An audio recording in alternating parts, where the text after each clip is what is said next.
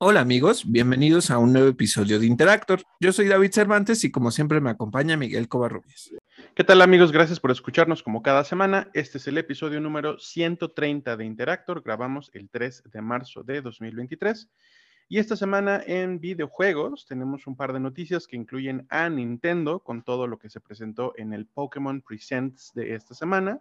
También tenemos noticias de Xbox y PlayStation con los Games with Gold de marzo y los PlayStation Plus Games también de marzo, respectivamente. En nuestra sección de cine, series y streaming tenemos un montón de noticias, incluyendo noticias de eh, cadenas como Netflix, HBO Max, también noticias de DC eh, un par de noticias de Disney, algo de Star Wars y nuestras reseñas. Comenzamos a reseñar la temporada 3 de The Mandalorian y también seguimos con las reseñas semanales de The Last of Us. Comenzamos. Vámonos de lleno con noticias de videojuegos. De acuerdo con un reporte de Kotaku, eh, Ubisoft Montpellier se encuentra bajo investigación por múltiples reportes de burnout y de crunch. Eh, varios desarrolladores, varios empleados de la compañía han tenido que pedir días libres por motivos de salud. Además de esto, Guillaume Carmona, director de managing de Ubisoft Montpellier, eh, pues lleva ausente desde principios de año, esto es lo que reportan, y además el staff eh, pues ha, declarado que no conoce el motivo. Además de esto, otros dos directivos, Jean-Marc eh, o Jeffra, ¿cómo, ¿cómo lo pronunciarías? Es que no sé porque a veces la Y suena diferente, no sé si es... Dejémosle... Jeffroy, y Benjamin Dumas fueron reemplazados, ellos dos fueron reemplazados recientemente. Todo esto se los platicamos porque ha afectado el desarrollo de Beyond Good and Evil, parte 2. Es un juego que ahorita va a estar estancado gracias a todos estos movimientos dentro de Ubisoft Montpellier. Mira, lo, que me parece curioso de esta nota específicamente es que eh, todavía están trabajando en Beyond Good and Evil 2 porque pues esto salió, eh, o sea, lleva años que salió un, teaser de, de ese juego. Em, es una lástima que se retrase y es una lástima que la gente esté sufriendo burnout y que esté sufriendo pues todo este crunch, pero es como, ok, Montpellier, no, o sea, de verdad estabas, todavía tienes este proceso de, de, este juego, o sea, mucha gente ya creía que este juego había muerto, no ha aparecido absolutamente nada dentro de, la comunicación de, Ubisoft a lo largo de estos años. Pues probablemente ahora sí se muere el juego, eso es lo que va a pasar. Sí, también. Eh, otra noticia también de Kotaku y que va más o menos este, por el mismo lado. EA e despidió sorpresivamente a más de 200 testers de su departamento de calidad. Esto específicamente de su oficina de Baton Rouge en Luisiana. Los testers trabajaban principalmente en Apex Legends. Curioso que eh, sean los departamentos de control de calidad los que más están sufriendo desde que inició la sindicalización de las empresas de videojuegos. Eh, no se quedan atrás en EA.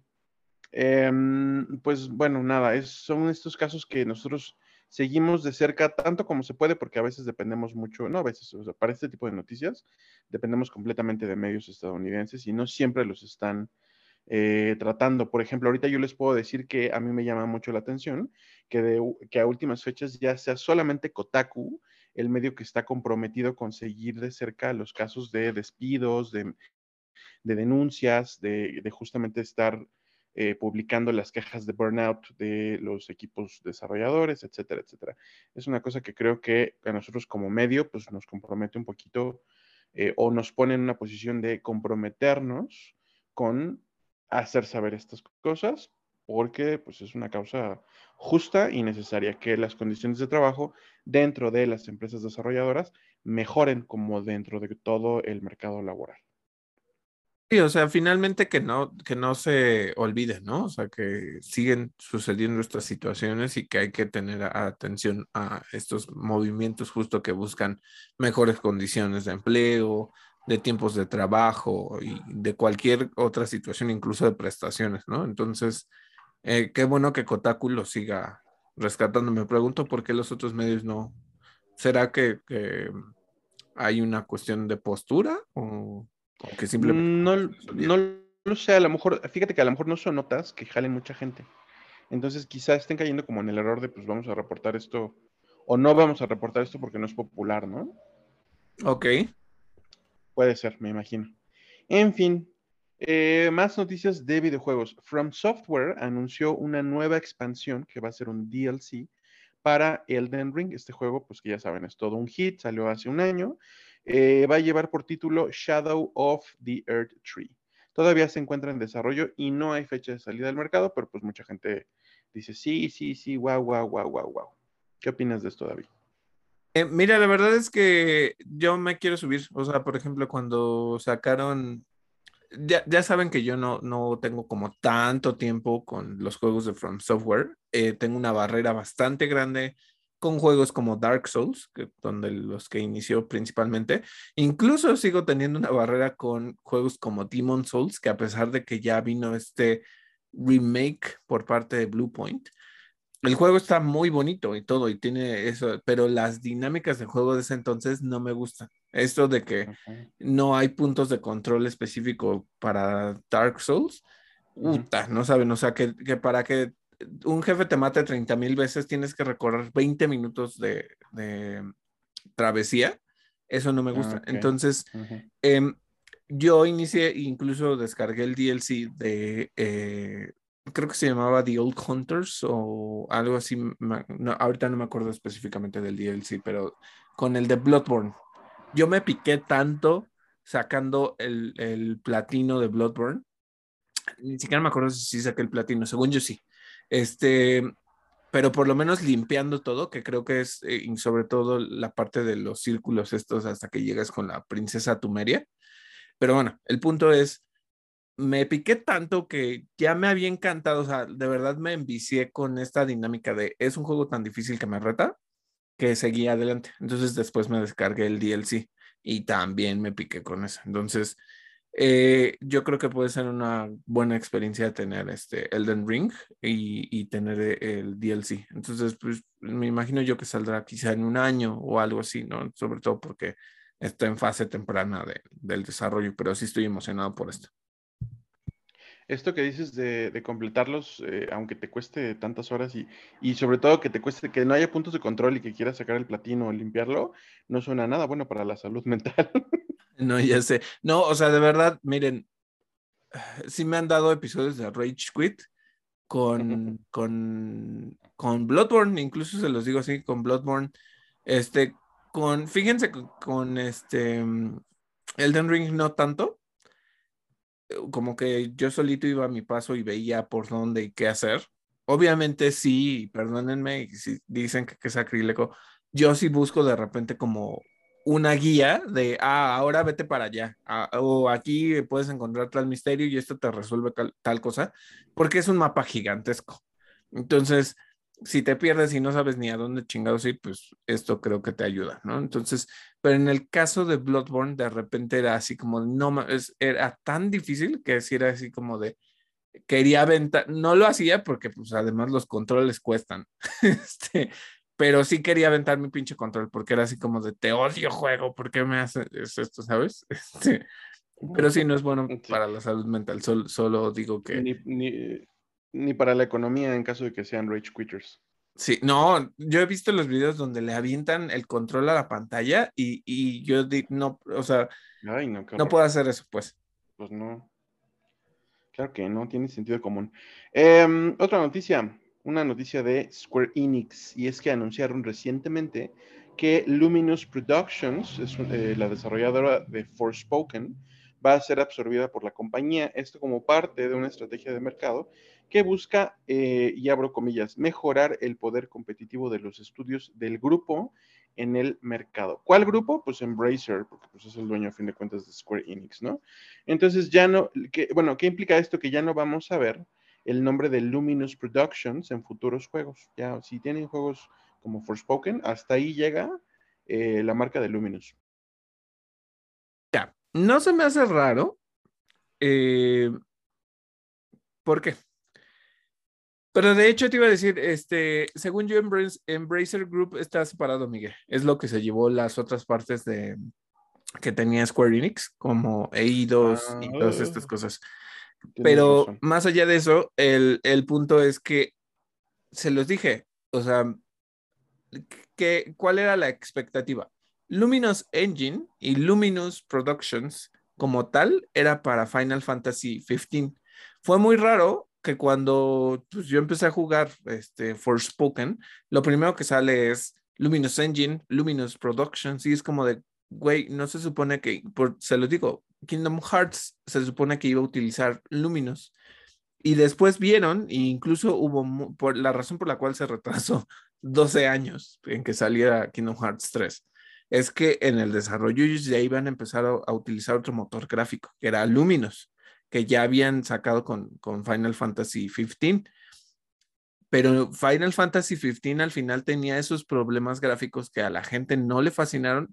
A mí no se me hace un mal juego, ni en jugabilidad, ni en, ni en apartado gráfico, pero tampoco te daba lo mismo que un Unreal Engine, ¿no? Que ya lo hemos platicado, el, el, tener Unreal Engine es que le pagas a un tercero para que te desarrolle ese sistema gráfico, ¿no? Ese motor gráfico con, bajo el cual va a correr tu, tu, tu título. Entonces, se especulaba que después de que Final Fantasy XV no le había fascinado mucho a la gente, pues esto iba a morir y es una sorpresa que regresan. Entonces, para mí, el movimiento lógico que está teniendo Square Enix es, güey, no lo lograste, no tienes el éxito suficiente, digo que te absorbo y ya no pasa nada. Pero es una lástima porque, pues, como tal, si querían sacar alguna otra producción, ya no, o sea, ya no sale bajo su nombre, sale bajo Square Enix. Este, digo que de todos modos, Forspoken es de Square Enix, pero con Luminous Productions, ¿no? Entonces, digamos que los absorben y, y los, pues sí los van a desaparecer. Entonces, eh, lo que se especula y es tanto por el éxito del juego, que pues obviamente ya no va a haber una secuela de Forspoken, ¿no? Eh, el juego medio te deja abierto que podría haber una secuela, pero es lo único, o sea, es, es, muy abierto, pues, o sea, ni siquiera es como de, sí, sí, sí, el próximo malo es este, ¿no? O sea, sí hay algo, sí hay, sí hay un asunto ahí, pero yo creo que bye. Eh, una lástima porque les digo, sí te tardas en, en agarrarle a Forspoken, pero una vez que, que, lo agarras, lo puedes disfrutar muchísimo. Entonces es un juego que sí les recomiendo, pero que hay una curva de aprendizaje bastante fuerte.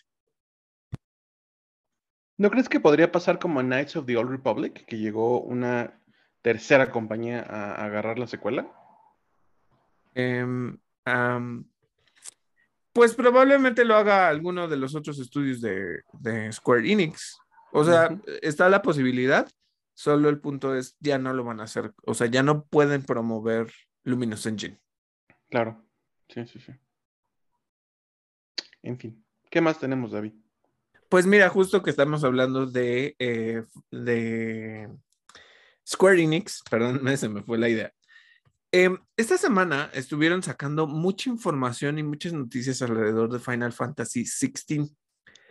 Eh, algunos medios ya tuvieron acceso a un, no le voy a llamar demo, pero una parte del juego donde pudieron eh, experimentar un poquito más acerca de, lo que se va a presentar, ¿no? Hay, el juego se ve muy bien. Ojo, no usa Luminous Engine, el juego se ve muy, muy bien, las cinemáticas se ven muy, muy, eh, o sea, tan bien hechas.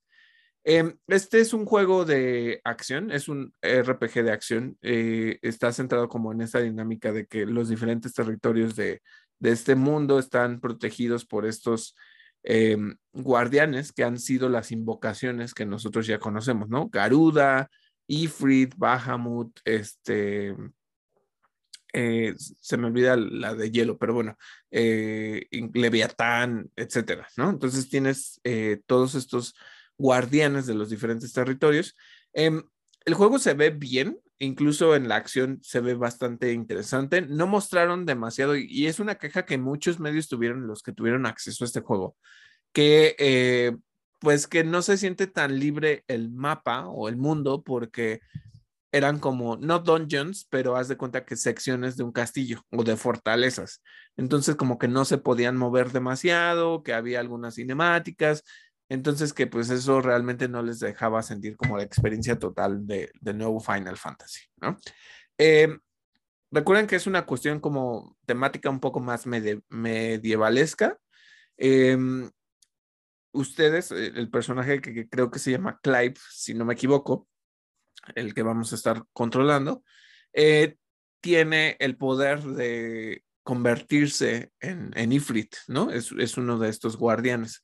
Y creo que esa, esa transformación o ese poder se llama Aikos, algo así se llama. O sea, e, es, es, la forma en la que lo están como mencionando. Entonces, bueno, el punto es que eh, mostraron una parte en la que eh, hay muchos eh, efectos de partículas para los ataques. Puedes utilizar tanto ataques físicos como magia, que es algo ya muy tradicional de Final Fantasy.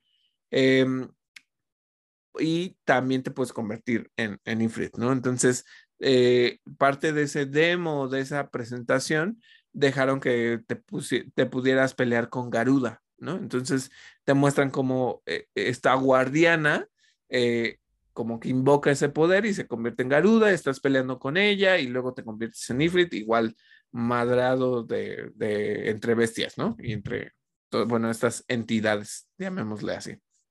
Se ve muy bien el juego.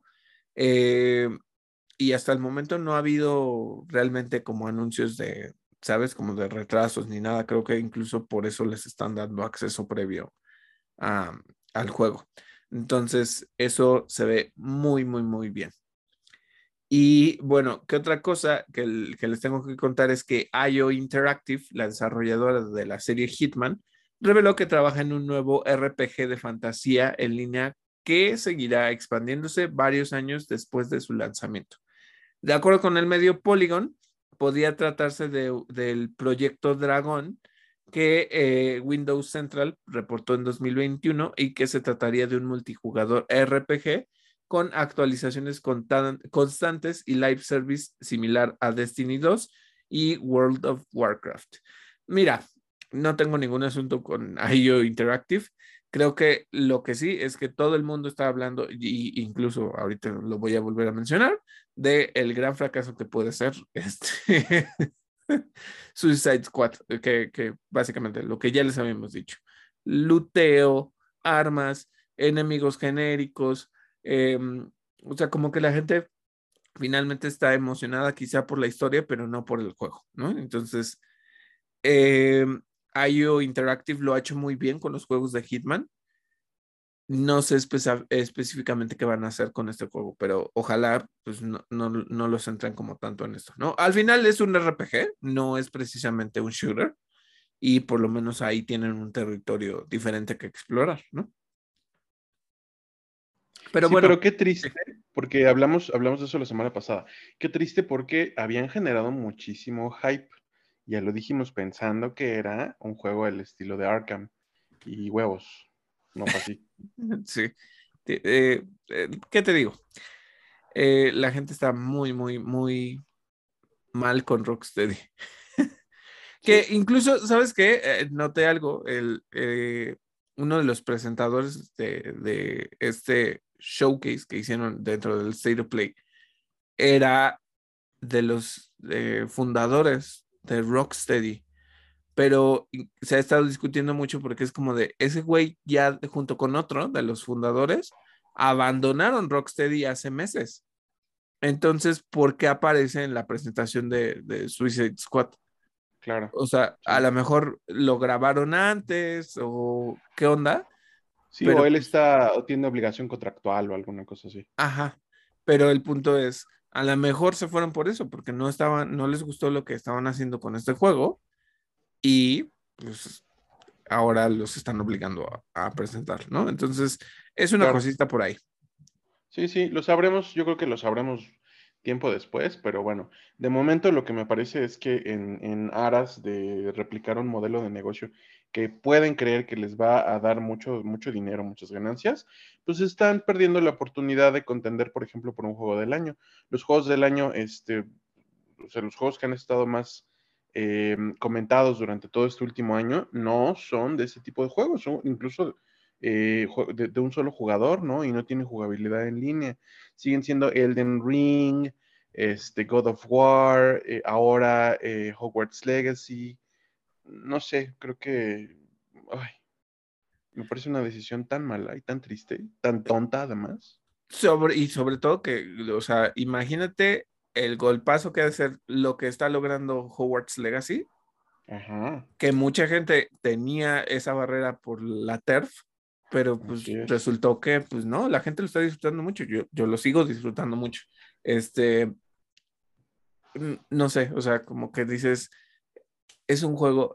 Lo que sí está pasando, y ahorita que me acordé, es que muchísima gente ya en, el de PC ya le metió mods, ¿no? Entonces puedes jugar como Voldemort, puedes jugar como Harry Potter, puedes, este... Ay, qué padre. O sea, eh, tonterías así. Como Batman de seguro. Sí, o sea, le puedes cambiar todo lo que ah, ya vi que, que volvieron, convirtieron la escoba en el cuerpo de Shrek. también, este, también puedes montar un dragón si quieres, o sea, es como, ok, Qué cool. está, está, está cagado, pero bueno, este, tenemos otra noticia. Eh, Naoki Yoshida ofreció una conferencia de prensa alrededor del lanzamiento de Final Fantasy XVI en Nueva York, durante la cual aseguró que pese a los retrasos en el lanzamiento eh, de títulos de esta serie que pueden llegar a ocurrir, no habrá retraso, lo que les decía, para el lanzamiento, a menos que un meteorito golpee Japón. Esperamos que no. Este, porque eso no solo aniquilaría Japón, probablemente tendría algún tipo de repercusión en la Tierra, así que por supuesto. Pero, pero qué extremo, ¿no? Porque, o sea, no, no, no por lo de que el meteorito, sino eh, yo diría que pues uno se tiene que ir con pies de plomo para hacer este tipo de declaraciones, porque estamos viendo justamente un, eh, pues un ambiente, por decirlo de algún modo, en el que eh, las empresas se detienen para no forzar crunch, para no generar este burnout, para darle tiempo a, los, eh, a los departamentos de calidad, para que los desarrolladores terminen. O sea, me parece muy confiado y muy arrojado de parte de Naoki Yoshida decir, este, no se va a retrasar de ninguna manera y bajo ninguna circunstancia Final Fantasy XVI. Se me hace una cosa muy japonesa y me hace preocuparme por los desarrolladores de Square Enix en Japón. Es que era lo que te iba a decir. Eh, eh, o sea, pues en Japón viven en una cultura de casi casi matarse por la excelencia en el trabajo, entonces, sí, sí, sí. uy, este, señor, relájese un poco, o sea, puedo esperar eh, por el chingo. Sí, sí, sí, por favor. Pero bueno. Shot tomate ahí. Exactamente. Entonces, bueno, ya nada más para que sepan. Ahorita Miguel nos va a contar qué onda, qué pasó con los BAFTA. Con los BAFTA, em, pues bueno, se anunciaron los nominados. No les vamos a contar todo de los BAFTA, se los vamos a ir contando en nuestros episodios siguientes. Eh, lo que les vamos a contar de esta semana, o, los que sí les vamos a decir, pues son los eh, nominados a los, BAFTA Game Awards para el mejor juego. Estos premios se presentan el 30 de marzo, tenemos un par de semanas para contarles quiénes son los nominados en todas las categorías y se va a presentar por medio de Twitch. Seguramente va a haber también un live stream por YouTube, o sea, no se preocupen, lo vamos a tener como verlo, si, es que ustedes no usan Twitch. Eh, los nominados a mejor juego, Cult of the Lamb, qué buena onda que esté nominado. Elden Ring y God of War Ragnarok, por supuesto, nominadísimos. Marvel Snap, me parece una sorpresa. Eh, Stray y Vampire Survivors. Estos son los juegos eh, que contienden por el BAFTA a mejor juego de este año.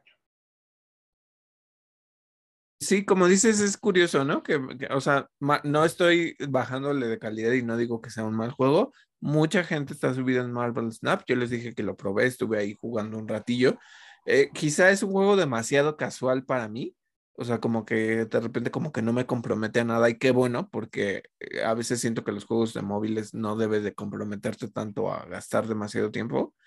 O, y dinero. También. Eh, este, pero pues sí, el éxito de Marvel Snap sigue creciendo. O sea. Qué curioso, un juego, un juego de cartas, técnicamente, donde por medio de las cartas este, liberas como cinemáticas y eh, animaciones de pelea y cosas así, con los personajes de Marvel, si tú quieres, ¿no? Y además el roster completo, porque están los, eh, los X-Men. No sé si los cuatro fantásticos, pero los X-Men sí están. Eh, sí, no, están todos. O sea, cualquier personaje que no. O sea, está Punisher, están los X-Men, están los Mm, este, bueno. Humans, están, están sí, sí. todos. O sea, de verdad, todos, todos, todos.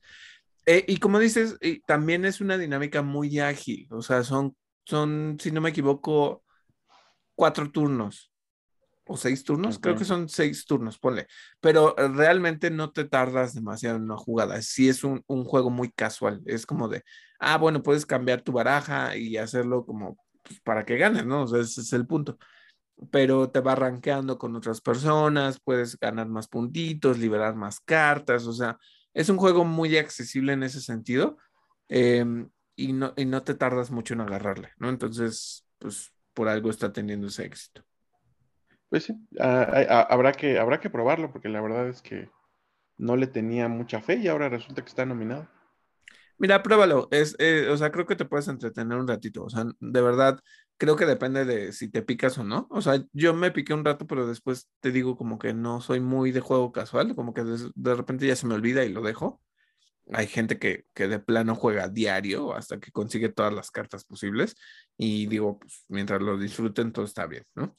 Entonces, Claro. este, bueno, ahora vamos a pasar a una cosa. eh, todas las esperanzas que incluso yo les dije, es rumor, es rumor y no se vayan con, o sea, de boca creyendo pues, estos rumores.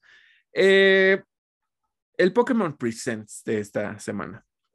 ¿Qué pasó? Este, fue este 27 de febrero, justo con motivo del Día de Pokémon. Se presentó este Tsunekazu Ishihara, que es el presidente de The Pokémon Company. Y eh, ahorita vengo con, con qué es lo que se mencionó. Voy a desmitificar primero lo que de plano no apareció. Mucha gente, incluso, o sea, ¿sabes qué? Yo estaba buscando ese día porque fue en la mañana el, el Pokémon Presents y yo estaba buscando en YouTube para verlo, ¿no? Y así de, no, ya se filtró todo sobre eh, Pokémon Legends de Burn Tower, que iba a ser supuestamente Legends de que donde iba a salir Lugia y Celebi y todas esas cosas. No, ya se filtró y esos son los Pokémon y así se van a ver. Y yo así como de, uy, ¿será que ya me spoilé? No, pues no, resulta que el juego como tal, si existe, no salió. Entonces, este, no es eso. Lo que sí revelaron es el DLC para Pokémon Scarlet y Violet. Eh, se llama El secreto del área cero. Eh, un poquito haciendo spoilers, perdónenme, aquí sí, spoiler alert. Eh, ¿Qué pasa con las dinámicas de Pokémon Scarlet y Violet? La historia es que hay un área cero, que es como una investigación, hay como un rift espacio-temporal, y esa es la razón por la cual tengas a Miraidon y a Coraidon. Recuerden que Miraidon es este. Hay. Siempre se me olvida. Eh, Miraidon es futuro, o sea, viene de Mirai, que es futuro, y Korai viene de pasado. Eh, ustedes les había yo contado que existe un Pokémon que se llama Lizardon, ¿no? Y Lizardon es la forma presente que nosotros conocemos, o en teoría que, los jugadores de Pokémon conocen, y la forma pasado es este Coraidon y la forma futura es Miraidon, ¿no? O sea, Lizardon es Chariz, Charizard, ¿no? Ah, ah, sí, es cierto, no. Ahora, Cyclizar, perdónenme, Cyclizar. Sí, Ah, en mi cabeza, Yo, yo diciendo el nombre en japonés de, de Charizard, sí, Sí, no, de repente pensé, ¿a poco nuevos Charizards? O sea, No, no, no. demasiado. no, no, no, no, no, es este, es este, Cyclizar. Se me, se me borró de la cabeza, Cyclizar. Entonces, en ese Rift, eh, eh, la historia te cuenta un poquito de que tienes al profesor Turo y a la profesora Sada. Eh, eh, ellos estaban investigando, se quedan atrapados, explota la cosa del, de que los les permite viajar al futuro o al pasado. Y cuando ustedes entran al área cero, es que encuentran estos Pokémon del pasado y del futuro. Entonces, eh, ¿qué es lo que va a pasar? Bueno, pues va, este DLC va a tener dos versiones. eh, el, te, digo, se llama el Tesoro del Área Cero, y eh, van a llegar nuevos Pokémon Paradoja. Em, aquí entra una dinámica que pues yo siento que es abusiva desde un principio, desde que separaron que no pudieras atraparlos a todos con las diferentes versiones. Y es que, por ejemplo, eh, liberaron una versión del pasado de Suicune, que está muy padre, que es como muy dinosaurica, y una versión eh, futuro de Verizon, si no me equivoco. Verizon, perdón, Verizon, porque Verizon son la marca de telefonía de, Estados Unidos. La, empresa de telecomunicación. Ajá, Verizon, Verizon creo que se llama. Pero bueno, es este Pokémon que tiene como una cabeza como de espada, que recuerden que son, son los tres caballeros. Este, ahorita, eh, que incluso que el Deo forma parte de sus caballeros, ¿no? Que es, como este unicornio raro. Em, entonces, liberaron eso, eso ya lo pueden hacer. Si ustedes ya cuentan con Pokémon Escudo y Espada, que diga Violet y, y Scarlet, ya se pueden meter en los rates y lo pueden tener. Está difícil de obtener, es un rate de 5 estrellas. Por lo tanto, pues deben de llevar un Pokémon bastante fuerte para que les ayude, ¿no? Entonces, ¿qué es lo que va a pasar con esto? Ya, ya mencionaron que son dos partes. La primera se llama, sí, sí, no te preocupes. La primera se llama, este, la máscara turquesa. La historia es que pues vamos a salir de la región de Paldea y vamos a ir de visita a, a se llama la comarca de Noroteo, en una excursión. Entonces, ahí hay nuevas cosas y secretos y todo. Y hay un Pokémon nuevo que es, como una mascarita. Eh, ahorita, no me acuerdo específicamente cómo se llama, pero eh, uno es como una tortuga que tiene los diferentes símbolos de la terrastalización y el otro es como una, un, monito que se tapa con una máscara. Entonces, tienes esos dos. Eh, y luego viene el segundo que se llama el disco Índigo. Entonces, en este episodio, tú te vas a ir a una nueva academia que se llama la Academia Arándano o Blue, Blueberry, creo que se llama en inglés. Y eh, esta academia también tiene como cosas especiales, está muy centrada en el combate. Y eh, primero, la primera parte sale en otoño y la segunda sale en invierno de este año, ¿no? Presentaron eh, tres nuevos Pokémones que no sé si son legendarios o semilegendarios. Ya saben que de repente aparecen. Están muy basados en, como la cultura y estas cuestiones como animalitos relativamente sagrados. El primero se llama Okidogi, es un perrito, que básicamente es un perrito versión, versión verde de lo que para mí es Incineroar. Luego tenemos a Monkey Dory, que es este, un chango y a Fesandipiti, que es un ¿no? Entonces, este, tienes esos tres Pokémon. Y lo que dijeron es que van a llegar, eh, estas dos expansiones van a traer consigo 230 nuevos Pokémon, más todos los que se puedan traer, que creo que son alrededor de, no sé, digamos que 300, que te puedes traer desde cuando se haga la actualización de Pokémon Home, desde juegos como Escudo y Espada, eh, Legends Arceus y no sé si vayan a dejar que te traigas algo de Brilliant Diamond Shining Pearl. O sea, pero vas a poder traer muchos, muchos más Pokémon de, los que pudiéramos esperar. Eso es de las cosas. Lo que les digo que no me gusta es que pues eh, no puedo obtener a los dos eh, de los rates. yo quisiera a Suicune y como yo tengo Violet, pues solo puedo tener a Verizion. Entonces, este, pues estoy triste porque yo, yo, pues no me cae mal, pero yo quiero a Suicune, ¿no? Entonces, pero no puedo porque es, es, una versión del pasado. Entonces, hay una, eh, hay un poquito de, eh, pues de discusión al respecto, ¿no? Que porque dicen, es que Suicune es un Pokémon que apareció a partir de que Ho-Oh los resucita a él y a los otros dos en la torre Pokémon. Entonces, ¿por qué hay una versión pasada? Y entonces ya hay teorías, ¿no? Que lo que pasó es, o sea, una, teoría es que lo que pasó es que este Pokémon, este, este paradoja que vemos, es el que murió quemado en la torre y entonces al momento de que Ho-Oh lo resucita, eh, pues tiene la nueva forma de Suicune. O, o, la otra, que hay un Pokémon muerto y a la hora de que Ho-Oh lo resucita, se basa en este Pokémon del pasado. O sea, es un poquito como las maromas que tenemos que hacer los fandoms cada vez que salen elementos retroactivos, ¿no? Sí, claro. Sí, no, eh, yo creo que puede ser una cosa así, ¿no? Eh, pero, eh, mira, se, agradece que, que, los fandoms a veces crean como estas historias, ¿no? Como para que tenga un poquito de sentido en la cabeza. Claro, sí.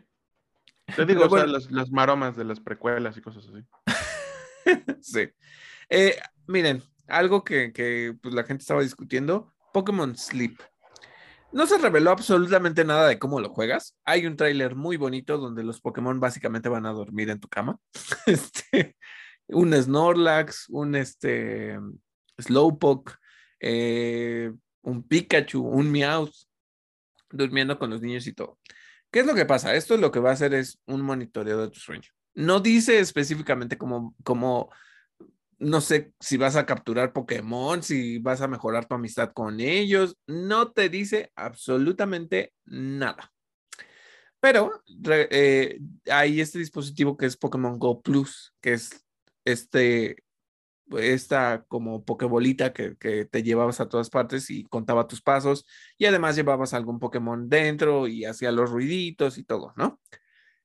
Eh, ese va a ser el aparato que te ayude a que eh, mida como ciertas cosas, como ciertos biométricos para que, bueno, no, no tanto como biométricos, sino como, em, no, pues sí son biométricos, pero bueno, para que detecte cuánto dormiste, si te despertaste en la noche y todas estas cuestiones. Entonces, el juego existe, en algún momento saldrá, pero bueno, sepan esas cosas.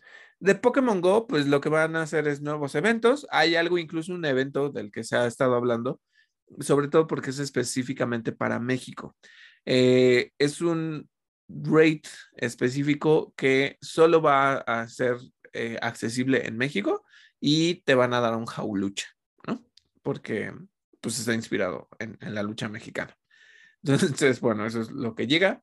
Eh, hay una cosa que si ustedes eh, compraron las cartas originales de, Pokémon Trading Card Game em, que hacía Wizards of the Coast hace muchos años. Em, Wizards of the Coast llevó las primeras eh, pues, años del juego y luego pues se los cambiaron, ¿no? es, otro, eh, otra empresa la que lo empezó a llevar. Pero si ustedes recuerdan, pues eran dinámicas diferentes y todo, incluso esta, este arte específico del Pikachu gordo, de, ¿saben? Como estas cartas legendarias. Es un set exclusivo que va a salir, que está inspirado en esto, que no pueden utilizar en torneo. Nada más es, es, es, que es una cuestión más de coleccionistas, ¿saben? Eh, viene con su, así como con un tablero súper bonito, bien cuidado, negro, viene con sus, este, ¿sabes? Como separadores, está bonito, incluso lo mostraron con, con, las mangas para las cartas y todo, entonces se ve bastante bien, pero creo que es una cuestión de coleccionista para personas que pues tienen esa nostalgia de los formatos anteriores. Eh, ¿Qué otra cosa? Nuevas actualizaciones para Pokémon Master EX. Eh, para Pokémon Unite, lo que va a llegar es este eh, Sacian. Em, ya se había filtrado, eso ya se había filtrado, pero pues bueno, si les gusta y quieren tener a Sacian, pues este es el momento.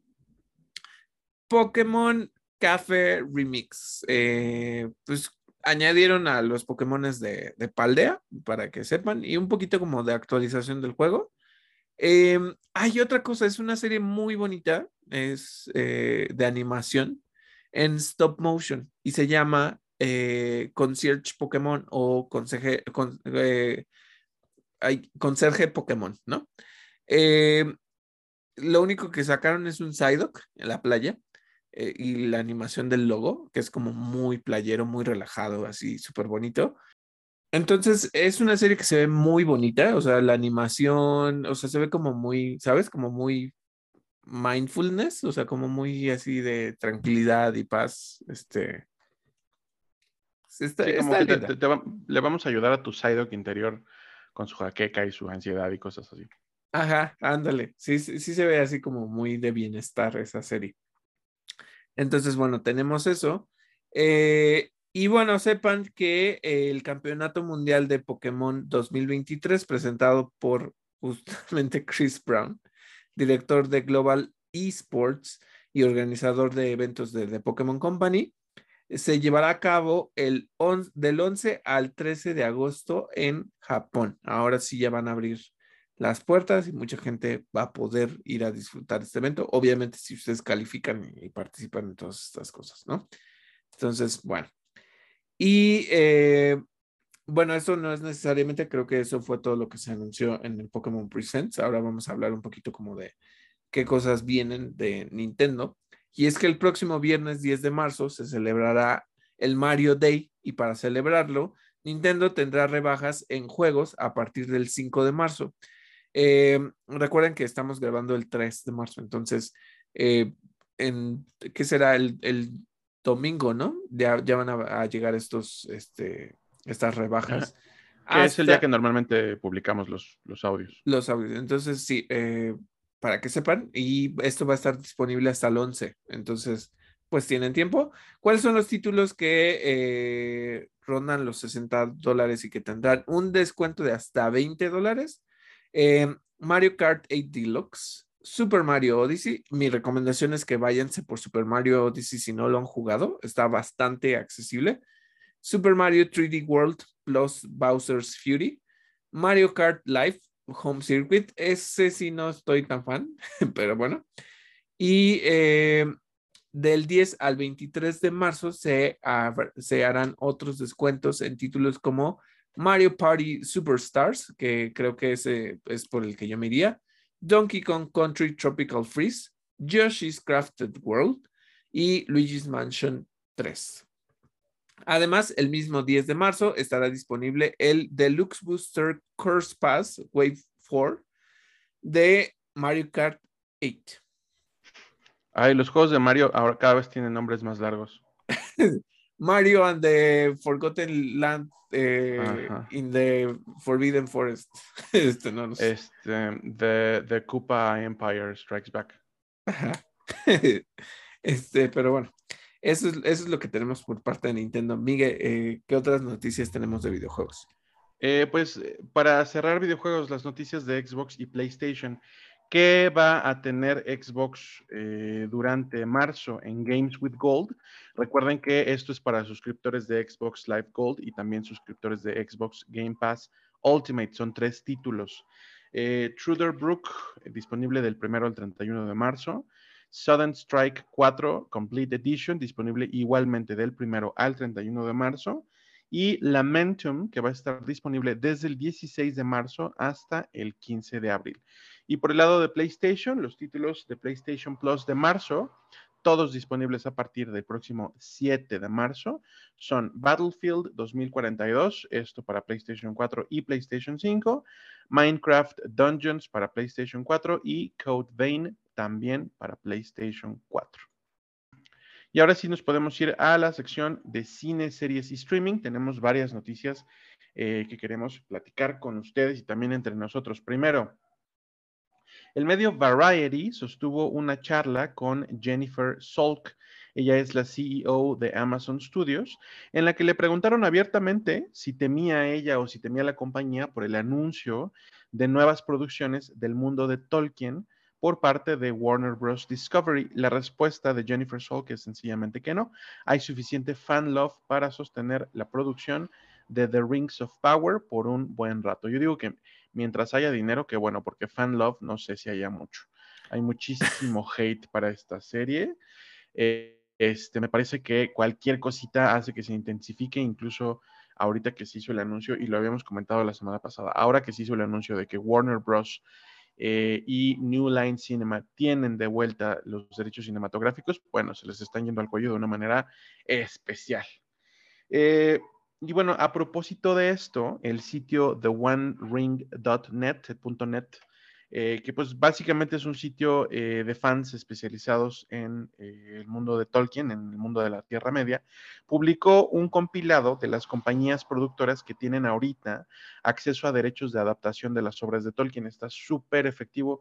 Yo, yo me lo eché, se los voy a platicar ahorita resumido, pero está muy, muy, muy esclarecedor. Primero, Warner Bros. Discovery y New Line Cinema tienen de vuelta los derechos de producción.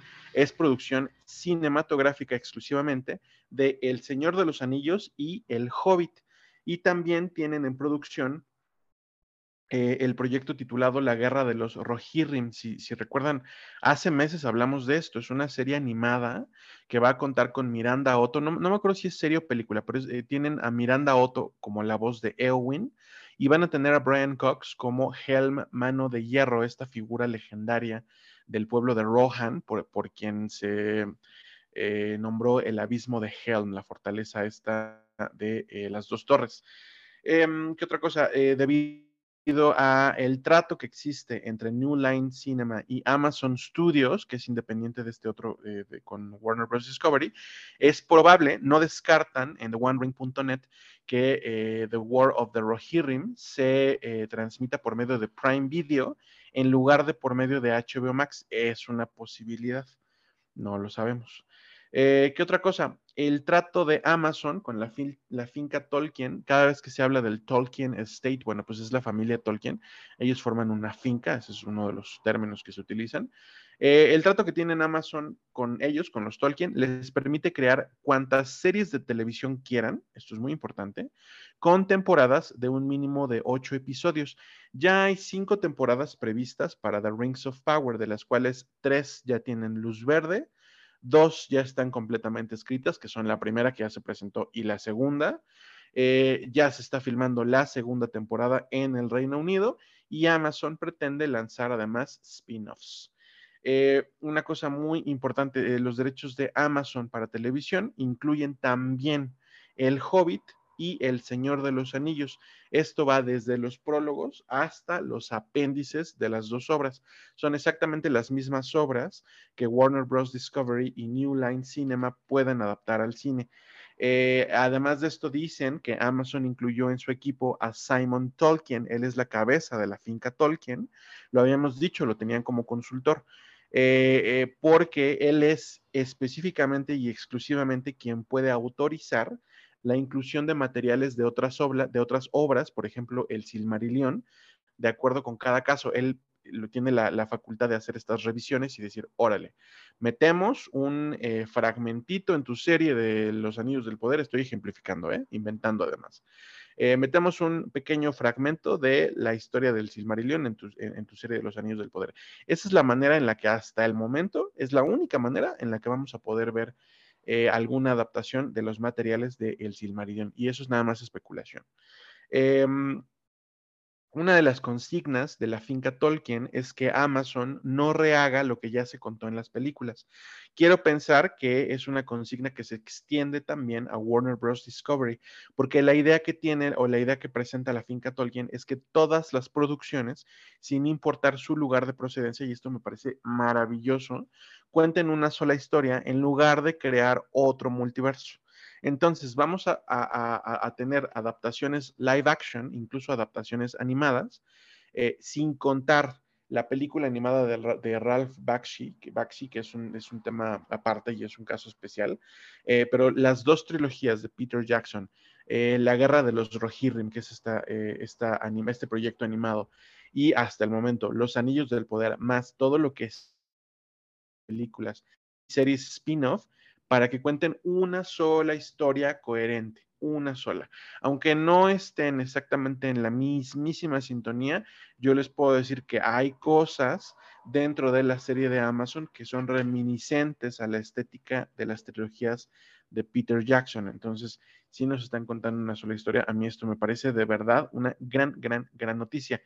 Eh, y una cuestión es por qué se mencionó la semana pasada a Peter Jackson cuando se anunció que Warner Bros. y New Line tendrían de vuelta los derechos cinematográficos? Bueno, la respuesta es muy sencilla, porque de acuerdo con el propio cineasta, con el propio Peter Jackson, ambas compañías lo han tenido al tanto, a él y también a Philippa Boyens, que pues es su mano derecha. Eh, entre fans, pues obviamente se espera que tanto Peter Jackson como Philippa Boyens, todo el equipo que trajo las dos trilogías, incluso Philippa Boyens está al frente de War of the Rohirrim, pues vuelvan para producir más material.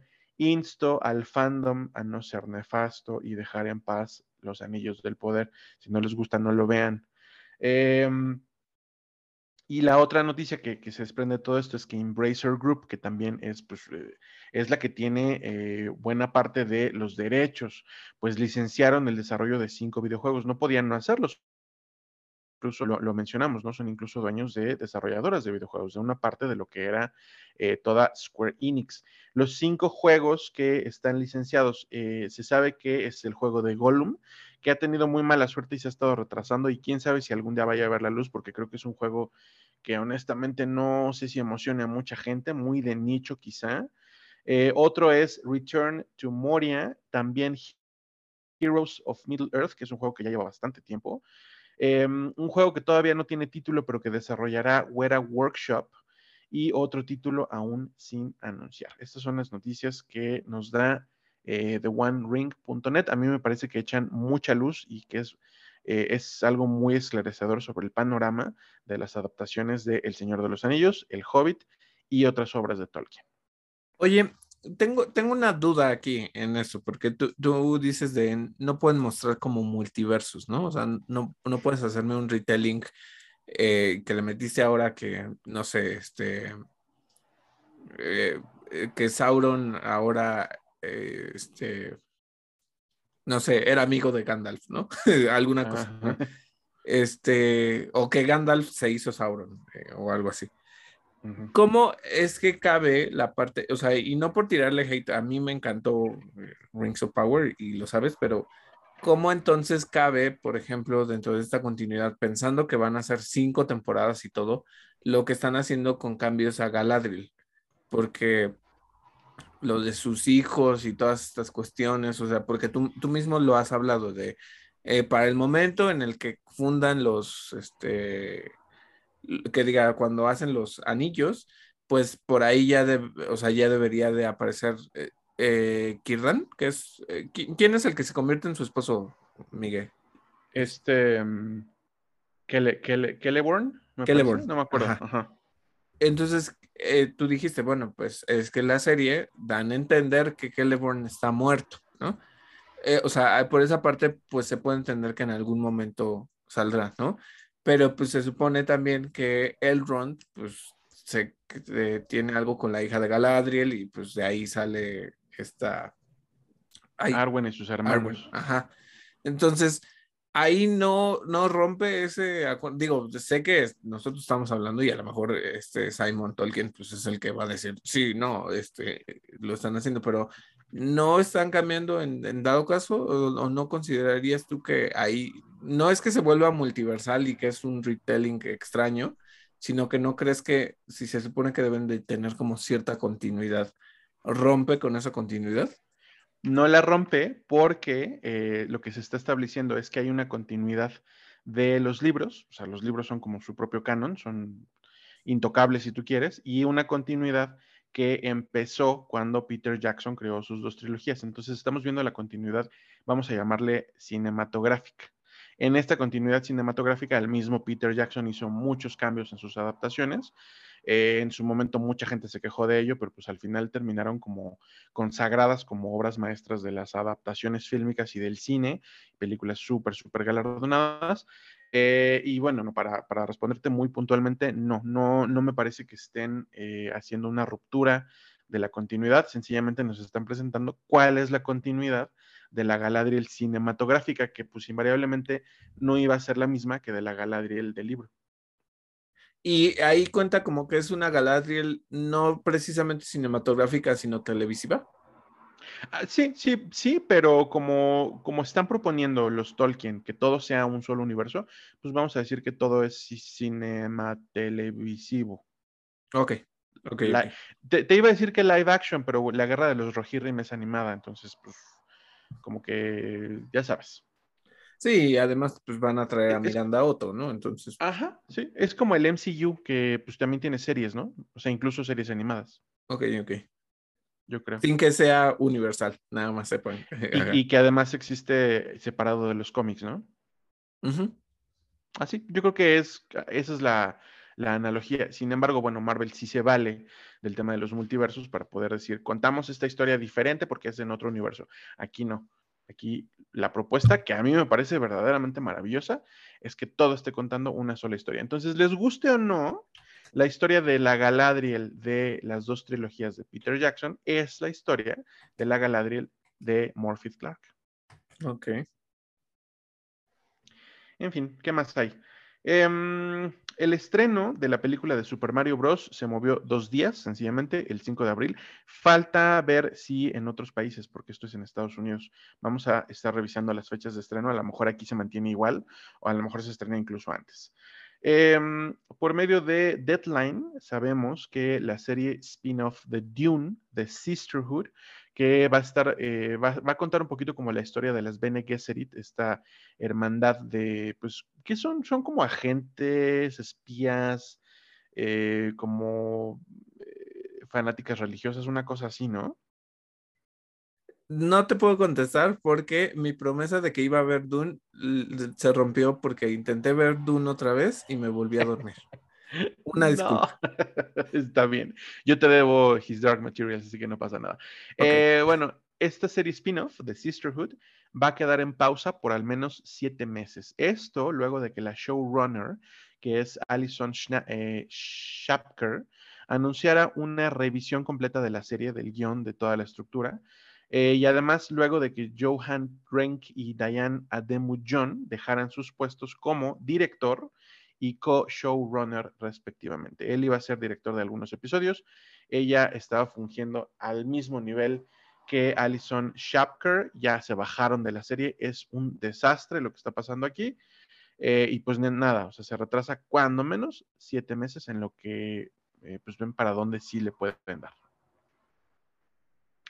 Una noticia que viene de Variety es que Blumhouse, la semana pasada les platicamos que se van a dedicar también a hacer videojuegos de terror. Bueno, esta semana se revela que ellos, junto con Atomic Monster y Behavior Interactive, preparan una adaptación cinematográfica del videojuego Dead by Deadlight. Van a hacer el proceso como inverso, ¿no?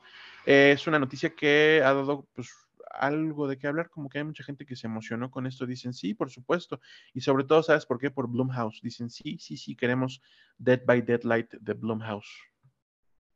Mira, me causa o sea, no conflicto, pues solo no entiendo porque eh, mm, lo que ha potenciado mucho Dead, by Daylight es la dinámica de juego, ¿no? Donde alguien te persigue, tú persigues a alguien y es, es o sea, tú vas cazando a, digamos que es, es como muy interactivo en ese sentido, ¿no? O sea, que tienes la parte de tú haces equipo y cada uno tiene un rol y se va cumpliendo, mientras que pues hay un, alguien que siempre está como controlando el, le voy a llamar dungeon, ¿no? El escenario, que, pone trampas y que te está siguiendo y que todo, todo hace, ¿no?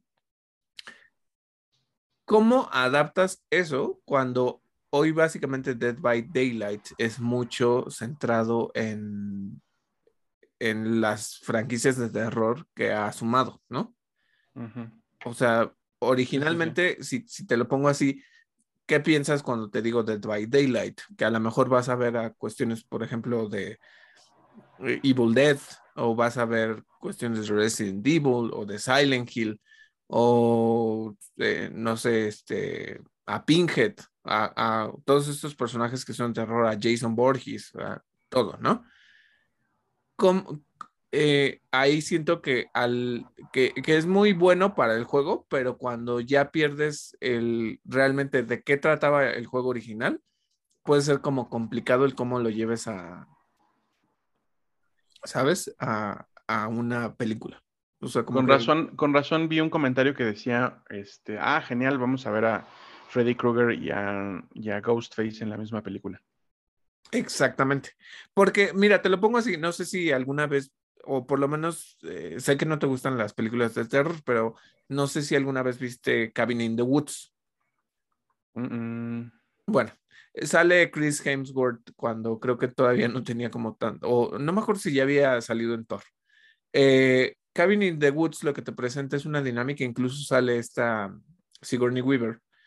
Y es que haz de cuenta que es como un experimento para despertar como a unos entes así súper legendarios, gigantes, que iban a eh, limpiar a la tierra de la maldad y que había una elegida y no sé qué tanto, o un elegido, ¿no?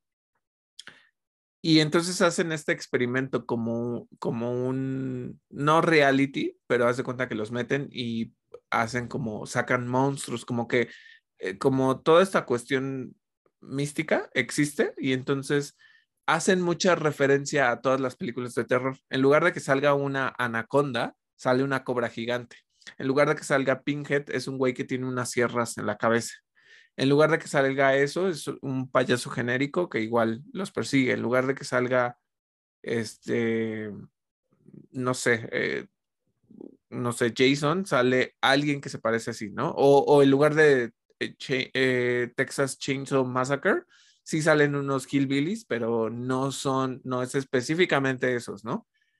Entonces, como que jugaban mucho con esta cuestión de hacer todas las referencias posibles de las películas de terror que ya existen, pero sin realmente nombrarlos. No sé si sea el caso de que puedan utilizar lo mismo para Day by Daylight, en ese caso. Mm, pues no lo sé, pero, pero me hace entender un poquito como este tipo de comentarios, ¿no? Eh, y bueno, tengo otras dos noticias que vienen de Deadline y que tienen que ver con elencos de películas. El primero es que Jack Kesey se confirma como Hellboy en la nueva película de Crooked Man. Recuerden que hablamos de eh, una nueva cinta que es un reboot. Bueno, están apostando por un Hellboy más joven y va a ser Jack Kesey. Y la otra es que Aaron Taylor Johnson, el guapísimo, eternamente guapo, eh, se unió al cast de Nosferatu de Robert Eggers, ahorita que como que va a haber un boom de, regreso de películas de Drácula y sobre todo de retellings de las películas de vampiros del pasado, pues viene Aaron Taylor Johnson. No sabemos en qué papel, pero va a trabajar con Robert Eggers. Bueno, y pasando a noticias de Netflix, Arnold Schwarzenegger protagonizará Furbar, una serie de comedia y acción que se estrena el próximo 25 de mayo. Otra cosa es que un spin-off de Stranger Things está en producción en Londres y se presentará en West End y será una obra de teatro que continuará una historia que continuará la historia original. Se estrenará a finales de este año y los hermanos Doffer fungirán como productores creativos. Aún no se eh, conocen ningún detalle del elenco y se tratará de una precuela que tendrá lugar en Hawkins, Indiana, en 1959. Eh, se me hace interesante. No sé si en algún momento eh, Netflix lo que vaya a hacer es que lo meta como, no sé, como Disney Plus metió Hamilton dentro de, ¿sabes? Sus contenidos para que la gente lo viera si no puedes ir a verlo en... Hamilton está en Broadway, ¿no? Si no me equivoco ahorita no sé si está en Broadway, no sé si siga. Bueno. Pero sí estuvo. Ajá, ok, bueno, pues eso. Em, otra cosa es que el 17 de marzo, esta serie que yo creo que a mucha gente le llama la atención, Agent Elvis, será eh, esta serie animada en la que Elvis Presley se convierte en un agente secreto. Eh, se estrenó este nuevo tráiler que muestra un poco de la participación de su elenco, entre los cuales está Matthew McConaughey, eh, Don Cheadle, Johnny Knoxville y Kieran Culkin, así como Tara Strong y Priscilla Presley. Es una serie de Sony Animation Pictures y el estudio, pues sepan que está detrás de Spider-Man Into the Spider-Verse.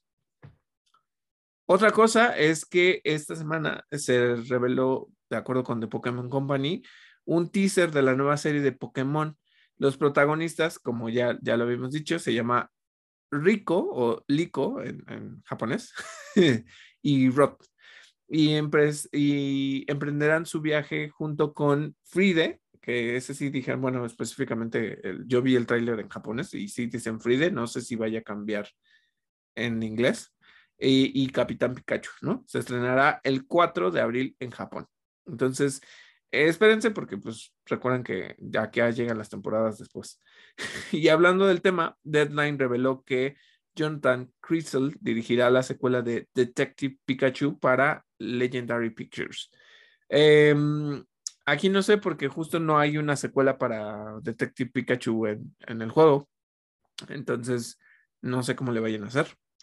Pero bueno, igual y, sí muestran algo. Sé que a Miguel no le gusta, pero a mí se me hace una buena película de, adaptación de, de, Pokémon. Ah, pero ya, ya, quedamos que lo que no te gusta es la voz de Ryan Reynolds. Eso, eso es lo que no me gusta. Ok. Y bueno, pasando a noticias de DC. David F. Sandberg, el director de Shazam, mencionó recientemente que puede llegar a ver más películas de Shazam. Miguel no creo que las quiera, pero siempre y cuando los fans vayan a ver Fury of the Gods. Están eh, condenadas.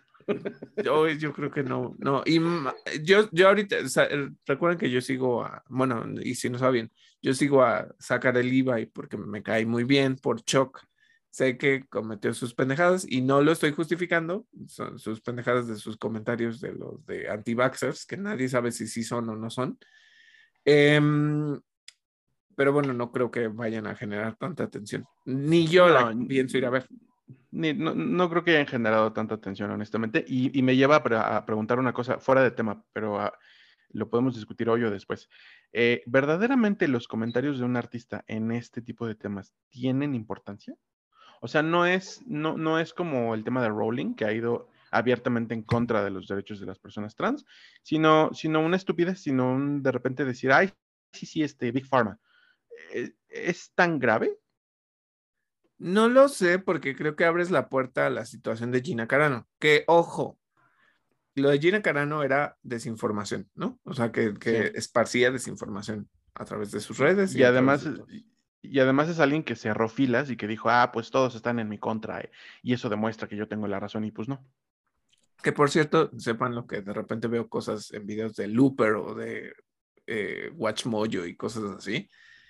Eh, decían artistas que arruinaron su carrera, pero ¿dónde están ahora? Y justo hablaban de Gina Carano. Y ella sigue haciendo películas así súper de conservadoras y comedias y no sé qué tanto. Y recuerden que hasta era como una cosa es como una cadena súper así derechista, ¿sabes? Entonces, pues que ella sigue viva por ahí. Pero bueno, este, esto justo, eh, el comentario de Sandberg dice que esto fue en respuesta a que un fan externó su preocupación porque Shazam no, no forma parte de, de, los planes de Peter Safran y James Gunn que publicaron en el, el, para el DCU recientemente, ¿no?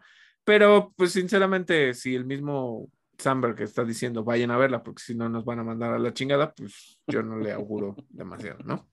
No, la verdad es que no.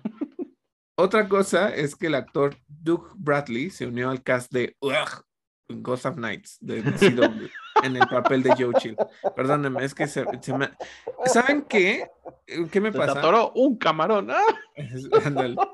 Este, yo ya las series de CW, ya veo muchos de los que hacen análisis de las series de CW y así como de, es que ahora Flash es una vergüenza, ¿cómo llegamos a estas cosas?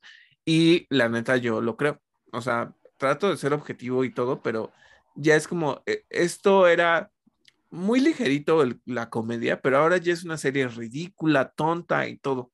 Y quisiera decir que me gustaría ver el final porque trajeron al, mundo de, Flash a um, Red Dead. Si ustedes siguieron la parte de, el Batman que ríe o de, esta parte de, de los universos negativos del, multiverso de DC, pues había diferentes Batmans malos, ¿no? Este, The Drown era una versión eh, femenina de, no me acuerdo cómo se llamaba, algo Wayne, eh, no me acuerdo, Brianna o algo, algo Wayne, este, que se convierte en, la Aquamana de la que, no, es que sí es un término muy, muy, muy binario, pero no sé cómo llamarla, la aquapersona. Sí, pero si podemos tener a la Supermana, también tenemos, podemos tener a la Aquaman. bueno, Aquamana de que era Batman mala, este, el Batman que se convierte en Cyborg, el Batman que, se, que es Flash, que le roba los poderes a Flash y, y se vuelve Red Dead. Entonces trajeron Red Dead, no sé cómo lo vayan a hacer porque anunciaron que ya Vicia Leslie regresa, entonces no sé si la convirtieron en Red Dead. Entonces es como, hoy quisiera, incluso la semana pasada hablamos de que regresa este actor Teddy Sears para, para hablar de, de Zoom, pero uy, no, no planeo ver esta serie. Perdónenme, pero no, se me hace ya una porquería. Y bueno, ya este terminó, por cierto, terminó las filmaciones, ¿eh? Ya se acabaron las filmaciones para siempre de Flash. Y, y es una temporada corta. Sé que está en Netflix, pero mira que le tengo una reticencia a verla. No la voy a ver. bueno, otra cosa es que el canal de YouTube de John Rocha reveló que había una película de Batman Beyond en producción con un guion de Dan Casey y que fue aprobada por Walter Hamada, así que es poco probable que James Gunn y Safran la incluyeran en sus planes, pero pues iba a existir en algún momento, ¿no? Que, es un poquito como echarle limón a la herida, ¿no? Que, ¿sabes qué? Recuerden que justo era parte de los rumores, incluso Grace Randolph lo mencionó, es que iban a hacer un, sí, Batman Beyond, pero no era Batman Beyond, iba a ser Batgirl Beyond.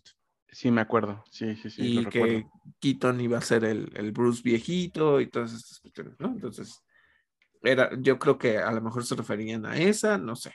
Pero bueno. Y otra cosa es que Clancy Brown se unió al cast de El, el Penguin para HBO Max en el rol de Salvatore Maroni. Nada más para que sepan. Eh, algo que, pues, entre que estoy abierto, pero a la vez no sé si me voy a aburrir y no la voy a ver. Eh, pero bueno. y pasando a noticias de Disney, se reveló el tráiler de Peter Pan y Wendy. Es esta adaptación live action del clásico animado de 1953. Eh, Yara Shahidi interpreta a Campanita y se estrenará el 28 de abril directamente en Disney Plus. La hija de Mila Jovovich es este, Wendy y eh, no me acuerdo cómo se llama el niño actor de, que hace a Peter, Pan. Pero muchas veces se ve, se ve oscura. Sí, y, y, no me acuerdo quién es el Capitán Garfio, creo que es este. Jude Law. Ah, sí, sí, sí, sí, sí, sí, sí decir, es que yo en mi cabeza, ¿quién es, quién es, quién es? este, eh, lo que va a venir, eh, ¿por qué Campanita Negra? ¿Por qué un Peter Pan este, indio? Eh, ya, personas, este, pero bueno, sepan, sepan que va a llegar directamente a Disney Plus el 28 de abril, no falta mucho. Preparen sus mentes. sí. El 9 de marzo comenzará a filmarse Alien de Fede Álvarez en Budapest. Entonces, nada más para que sepan. Y, se las ponemos aquí porque Alien pues es propiedad de Disney. Es Disney. Pero bueno, ahora sí vamos a pasar a noticias de Star Wars. Miguel, ¿qué tenemos? Eh, una, una, que viene de Discussing Film, eh, Kogonada, el director de After Young, y Alex García López, que fue director, eh, entre otras cosas, de The Witcher, de algunos episodios, se unieron al roster de directores que participarán en la producción de The Acolyte para Disney Plus. Esto junto con la showrunner Leslie Headland. recuerden que la serie ya está en filmaciones, está filmando en el Reino Unido y que se estrenará en algún punto de 2024. Es una de esas series que me emocionan. Solamente espero que no nos hagan lo que nos hicieron con el libro de Boba Fett y Obi-Wan Kenobi, que nos decepcionaron horrible al final. Eh, y bueno, hablando de esto, eh, en una entrevista con Entertainment Weekly, Kathleen Kennedy, la jefa de jefas de eh, Lucasfilm, reveló que las primeras versiones del guion de Obi-Wan Kenobi fueron desechadas por ser consideradas demasiado lúgubres, demasiado oscuras. Y ahora, pues obviamente muchos fans de Star Wars nos estamos preguntando si no habrían sido mejor que la serie de Deborah Chow. Es un poquito lo que pasó con The Rise of Skywalker. ¿Te acuerdas que había un guion, este, de, de quién era el guion original? No, no me acuerdo, Miguel. Pero sí había un guion y era igual así como súper eh, súper violento y súper este, super, eh, shakespeariano y al final pues se decantaron por lo que terminó haciendo J.J. Abrams, pues aquí pasó algo similar, ¿no? Em, bueno, no, no, sabemos si pasó algo similar porque no conocemos el guion, pero bueno, la especulación está a tope. Pues mira, ojalá, eh, es que a mí me cagan ese, ¿para qué haces esas revelaciones? ¿Para qué?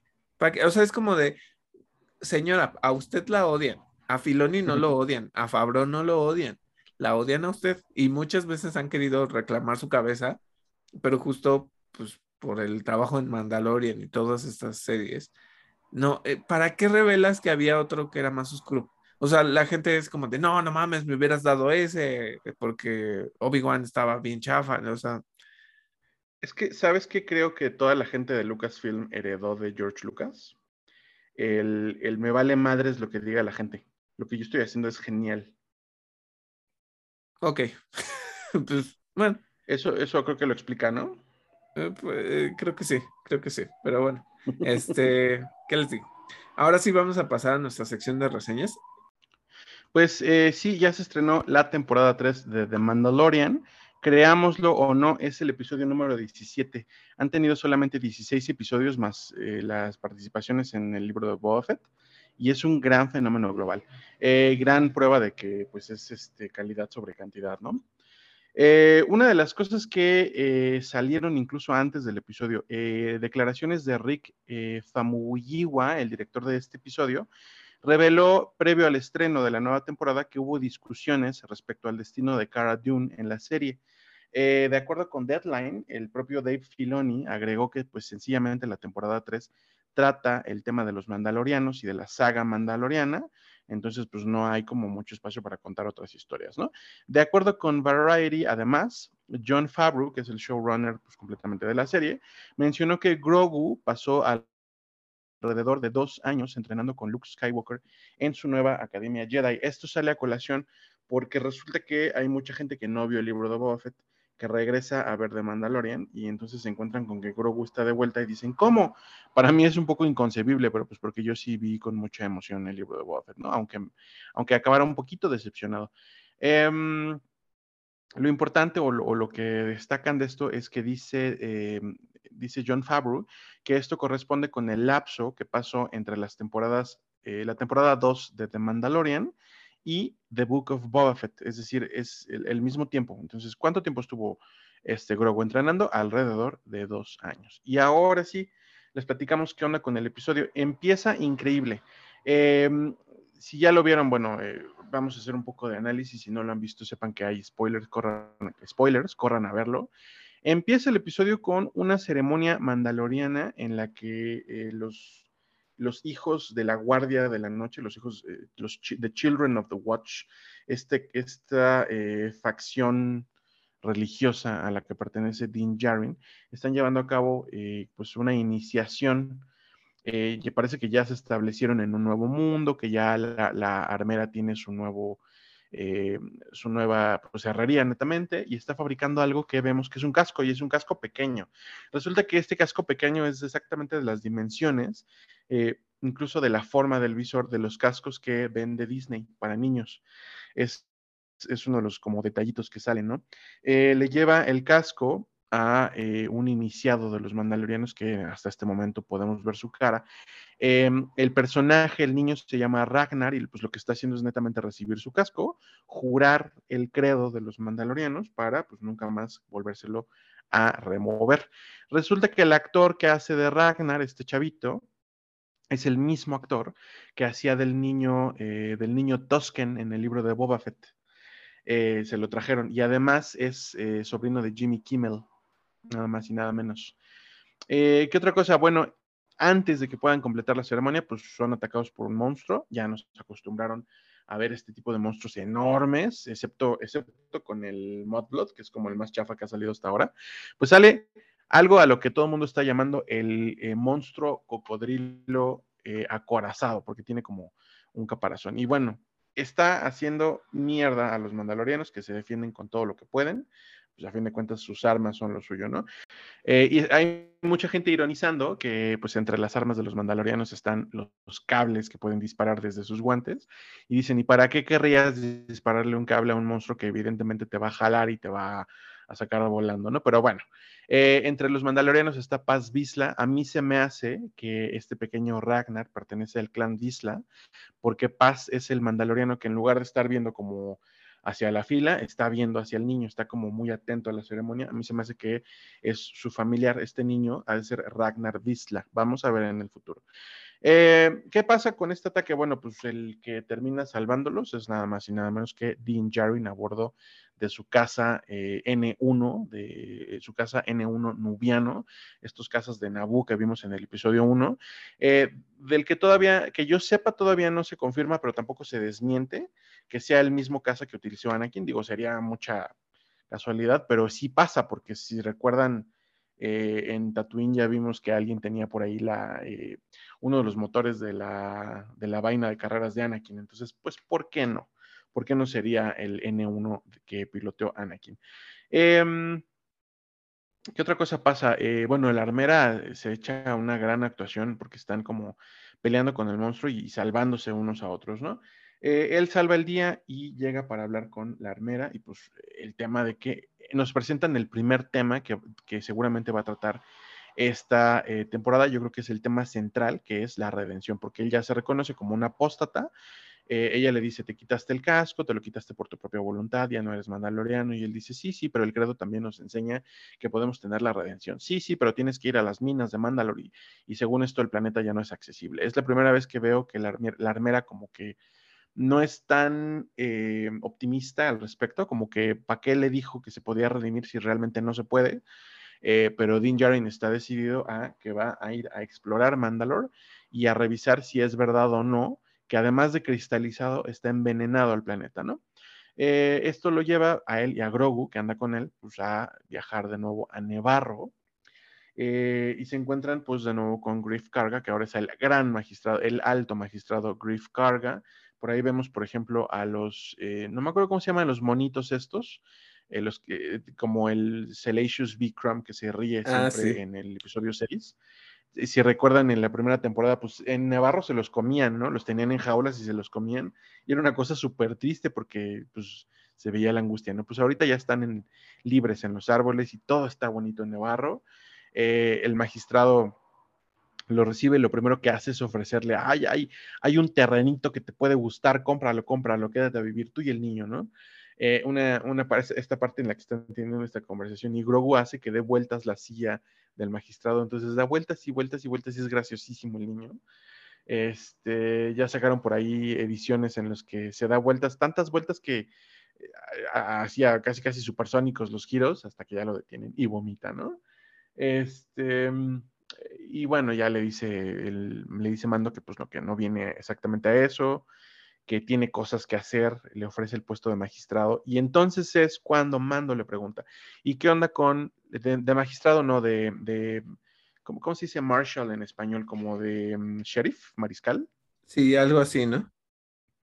El puesto de sheriff. Y le pregunta, bueno, pero ¿qué onda con la marshal, con la sheriff eh, Cara Dune? Y ahí, es, ahí, ahí está la mención. Y entonces le responde Griff Carga, lo que pasa es que después de que entregó al Moff Gideon, eh, la, Nueva República la reclutó para operaciones especiales. ¿Y qué onda con el Moff Gideon? Ah, pues lo llevaron ante un tribunal y entonces se nota que están como, este, como eh, escépticos del tema, ¿no? Como que no creen. Y yo creo que nos están dando el tip de que pues Moff Gideon probablemente regrese. Eh, honestamente creo que así va a pasar porque no van a dejar ir tan fácil a este Giancarlo Esposito. Em, ¿Qué más? Pues ya le, explica a Dean Djarin que lo que quiere pues es ir a explorar Mandalore y que necesita un droide que lo ayude. Y el único droide en el que va a confiar es el que es su amigo y es IG, eh, IG-11. ¿Cómo que IG-11? IG-11 se murió porque además es el prólogo de la serie, ¿no? Es como la escena de episodios pasados que nos pasan al mero principio y dice uno, pero ¿por qué no? Pues aquí está la razón. Segundo tema de la temporada, vamos a resucitar a IG-11. Se llevan las partes de IG-11 que tienen puestas en una estatua y eh, en algo que honestamente ya me parece como un poquito forzado de parte del guion, eh, logran reactivarlo. O sea, este Dean Jarin, el mismo Dean Jarin, logra reactivar a IG-11 y en una escena sacada de una película de terror, IG-11 se revierte a su a su programación original de cazador de recompensas y quiere matar a Grogu. Entonces se arrastra con su único brazo, con su ojo rojo, le disparan y le disparan y no lo pueden, eh, no lo pueden detener hasta que el droide, que es como el, eh, pues como el secretario del magistrado, le tira una eh, estatua y de plano le aplasta la cabeza. Se, se llevan, el magistrado se lleva a Mando y a Grogu a ver a los ancelianos. ¿Quiénes son los ancelianos? La especie de Babu Frick del episodio 9 de The Rise of Skywalker. Em, y se los presenta como pues, los mejores droidsmiths, los mejores reparadores de, droides de la galaxia. Oye. y pues nada, ¿qué pasó? Pero sí era, pero sí era Babu Frink, ¿no? No sé, no sé si sí es Babu Freak. Mm. Ya, ya, ya veremos si tienen nombre o si sí es Babu Freak o si son otros, porque como que todos se ven iguales, ¿no?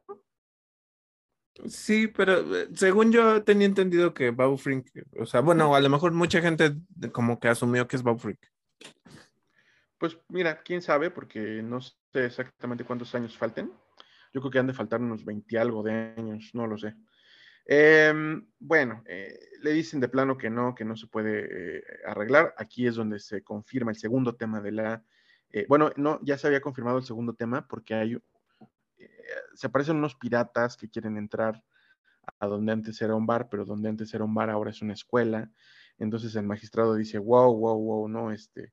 Primero como que se los quiere llevar a, echarse unos tragos en su oficina, le dicen que en él, que en el bar, que ellos no se van de ahí, el magistrado les dice que, bueno, eh, que, ahí no puede haber problemas, Mando también les dice que si hay algún problema, se ponen violentos, terminan muertos casi todos los piratas y entonces nos presentan el segundo tema, ¿no? Hay un grupo de piratas que le van a venir a hacer la vida difícil a Nevarro y probablemente también a Din Djarin y a Grogu.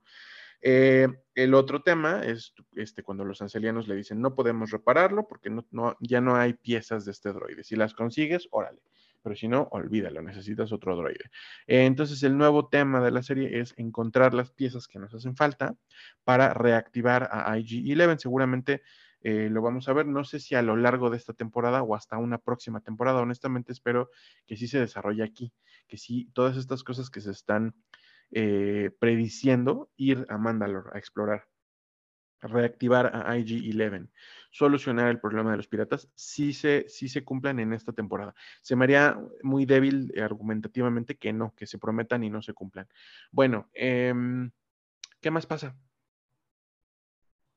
Eh, pues eh, mira, creo que fue una parte relevante em, en su necesidad de, reparar a, este droide Din Djarin pues va a, dice, no, es que necesito encontrar a alguien que me ayude a buscar ciertos elementos. Creo que eh, eh, ahí, recuerda que yo no me acuerdo de los nombres de los planetas ni de todas estas cosas. Y dice, no, bueno, pues solo alguien mandaloriano podría encontrar eso, ¿no? Entonces dice, ¿quién es? Pues Bocatán y, y, sus personas, ¿no? Y llega a un castillo mandaloriano que está, está bastante padre. Este, y encuentra a Bocatán sola eh, súper, o sea, no sé si triste o decepcionada porque todo el mundo la abandonó al ver que no, no pudo recuperar el, sable oscuro. Y este, le dice, ¿todavía lo tienes? Pues entonces ve y, ahora tú eres el líder de Mandalor, ¿no? Y él, pues Din Djarin, pues al final le dice, pues a mí me da igual, ¿no? O sea, yo, yo no voy por eso, yo solo voy a recuperarlo de, de que me acepten otra vez los mandalorianos y todo esto, ¿no? Entonces, entra como esa dinámica de no, este, yo no te voy a ayudar, vete, vete solo y ahí, ahí ve cómo lo resuelves, ¿no? Porque yo estoy en mi, en mi asunto. Obviamente. Yo soy la gata bajo la lluvia. Obviamente, pues en algún punto va a, a, interactuar y probablemente se van a pelear por el pinche sable y todas estas cosas, pero pues ahorita ya metieron como esta dinámica, ¿no? Entonces, pues ya, Mando se va y, y básicamente termina el episodio, ¿no? O sea, porque sí presentan como esta lucha con los piratas y todo. Em, quizá este sea como un enemigo que va a quedar ahí, porque es uno que no habla este, un idioma reconocible y como que se queja un poquito de que le mató a sus este, no, sí, sí habla, sí habla en idiomas reconocibles que me está, como que luego sí hay especies que no, pero que le dicen, no, esto lo va a pagar porque mataste a mis casas y por qué lo hiciste y todas estas cuestiones, ¿no? O sea, de los mismos piratas, que pues también digo, ¿para qué dejas vivo a uno, no? Como siempre quieren mostrar piedad y todo, pues ya había matado a todos los demás, ¿ya para qué los deja vivos? Pero bueno. La lógica era que alguien pasara el mensaje, ¿no? De que ya no son bienvenidos. Pues sí, pero de, todos modos, el, conflicto ya estaba, ¿no? Entonces, es hacerse güey en ese sentido. Pero, eh, mira, me gustó mucho la parte como de la pelea con el cocodrilo tortuga. Este, digo cocodrilo tortuga y suena muy a Avatar, la leyenda de Ang, con el, el oso tortuga y el pato, el pato unicornio, no sé, o sea, cosas Eh, así. También había un patortuga. Patortuga, ajá. Este, y el, el, el- ah, no, era el, el, el oso pato, ¿no? El que tenía como boquita así, sí. Creo que sí. Este, pero bueno, entonces estuvo padre eso, me gustó. Me gusta mucho la interacción de Grogu con la silla, es muy chistoso.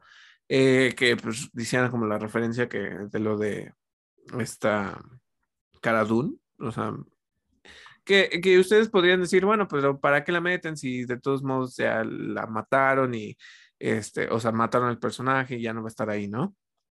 Pues es una forma como de decir, ay, sí la promovieron, ya se fue, ¿no? O sea, no, no como tal la mataron porque creo que ahí sí sería como muy obvio que pues en cierta manera les molestó lo que hizo Cara Dune, ¿no? Entonces pues, se queda como mucho más básico. Em, veamos qué, qué es lo que pasa. Yo auguro el conflicto. Lo que le decía yo a Miguel es que sentí que estuvo un poco flojo el episodio, pero pues fuera de eso, o sea, me sigue gustando, solo sentí que estuvo un poco flojo. Eh, la parte también en la que Grogu se quiere llevar a un anceliano. Ah, no, ¿sabes qué? Ya me acordé, ahorita me acordé. Salen las ballenas hiperespaciales. de, de, este, de Star Wars De eh, Rebels. Rebels, ajá. Entonces. Ajá. eh, me dio mucha curiosidad de que pues, está Grogu y de repente, pues mientras Mando está dormido y solo él puede ver a las ballenas hiperespaciales, ¿no? Creo que tienen un Ajá, nombre a los- que Miguel suele- Los sí. Purgil. Ah, bueno. Pues eso. Este, y los ve, ¿no? Entonces eh, salen unos chiquitos, unos más grandes y, y todas esas cuestiones, ¿no? Entonces eso me gustó. Creo que va bien la serie, o sea, no sentí que pasara mucho, pero va bien. Pues creo que lo que pasó es, es lo que te digo, ¿no? Que como que nos, nos anunciaron los tres grandes temas de la temporada. Ok. Y eso es como importante.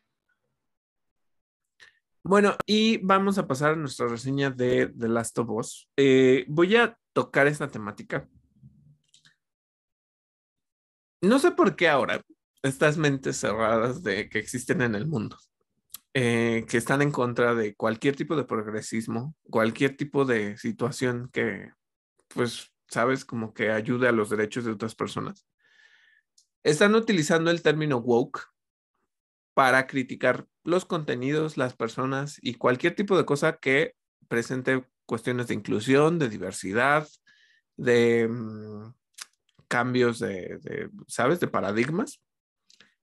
Y entonces están diciendo que The Last of Us es una serie woke, que ya párenle a su woke porque es muy woke.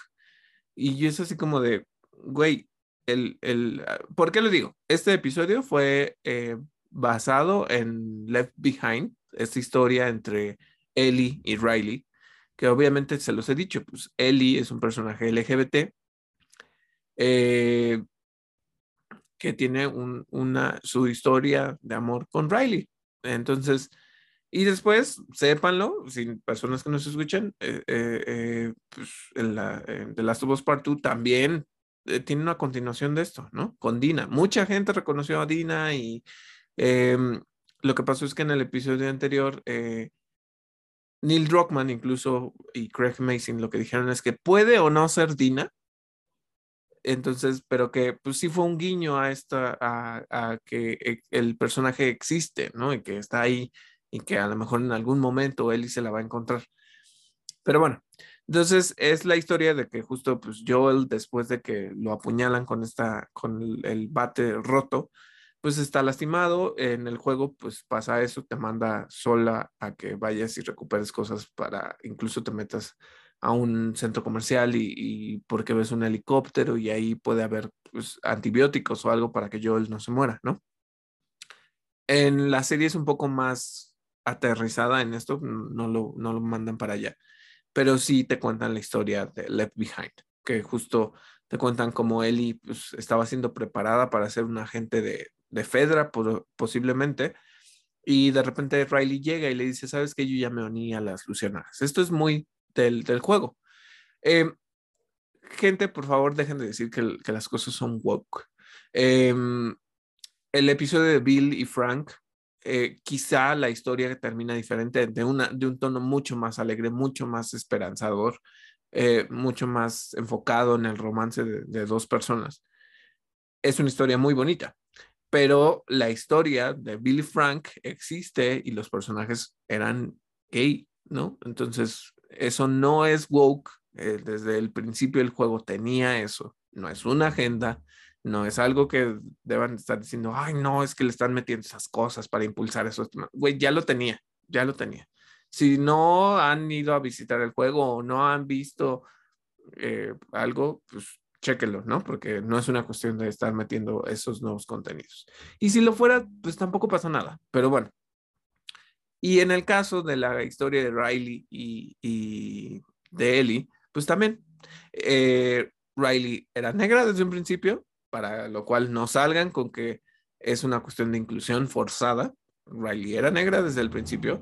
Les digo que mucha gente se quejó que porque metieron una rutina Wesley eh, como María y que pues en el juego María es rubia y, es como rutina Wesley es negra. Entonces, bueno, ya. Total que nos cuentan este episodio. Eh, hubo mucho meme, incluso Miguel me pasó uno porque pues es esta experiencia de cómo le dice, pues vamos a tener este eh, Riley se va a despedir porque la van a incluir en las luciérnagas. Marlene la encuentra y, le dice, pues te, ofrezco un futuro. Este, ella dice, pues es que descubrí que dentro de las labores que me asignaron, pues yo voy a estar en, en, ¿sabes? Este mantenimiento de, de aguas y todas estas cuestiones. O sea, voy a estar en las cañerías y yo no quiero estar ahí. Le ofrecen eso y pues dice, ya me voy. Y, lo que hace es irse a despedir de él.